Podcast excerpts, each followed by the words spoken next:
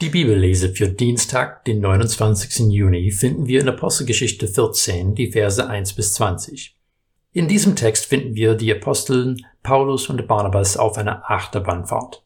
Natürlich nicht in einem Vergnügungspark, sondern auf ihrer Reise durch die heutige Südtürkei, wo sie in Synagogen und auf öffentlichen Plätzen die Nachricht von Jesus als den Auferstandenen predigen.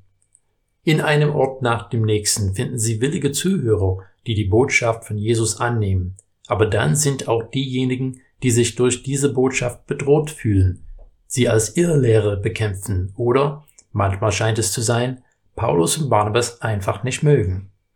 In einem Ort namens Ikonion wurden sie erst freundlich aufgenommen, aber es hat nicht lange gedauert, dass die Stimmung umgeschlagen ist.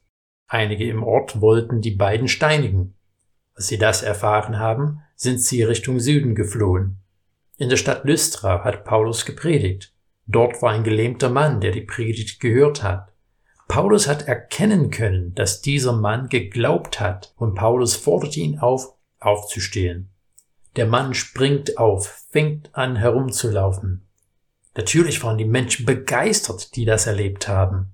Es hat sich schnell rumgesprochen, was passiert ist, und die hiesigen Priester aus dem Zeus-Tempel haben mit einer Prozession begonnen, die mit einem Opfer für Barnabas und Paulus enden sollte, die sie für Zeus und Hermes gehalten haben.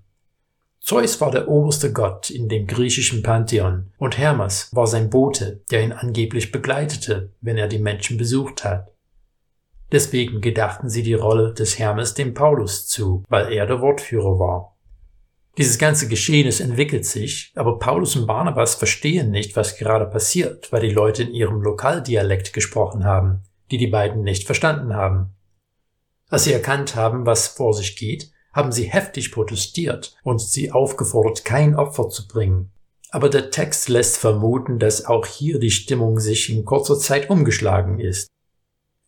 Es sind Leute von Ikonion gekommen, die gegen die Apostel gesprochen haben und haben dann das erreicht, was die Apostel in Ikonion vermeiden konnten. Paulus wird gesteinigt. Als sie ihn für tot halten, sind sie weggegangen.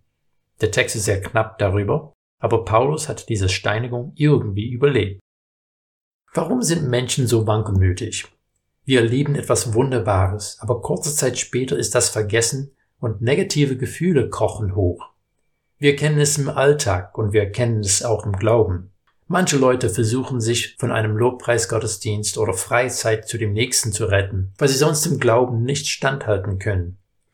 Manche verlassen den Glauben ganz, weil sie keinen Vorteil in ihrem Alltag erkennen. Was brauchen wir, um wirklich an Jesus festzuhalten? Diese Frage lässt sich sicherlich nicht pauschal beantworten. Höhepunkte wie Lobpreisgottesdienste oder Freizeiten helfen uns immer wieder. Regelmäßiges Gebet, Gemeinschaft und Bibelstudium können gute Anker für uns sein. Aber das einfache Festhalten an der Wahrheit ist unerlässlich. Die Wahrheit Christi kann uns immer wieder inspirieren, gar beflügeln. Aber selbst wenn wir keine Euphorie erleben, sollte die Wahrheit nicht beiseite gelegt werden. Die Wahrheit bleibt die Wahrheit und daran wird sich nichts ändern. Jesus ist die Wahrheit und daran wird sich nichts ändern.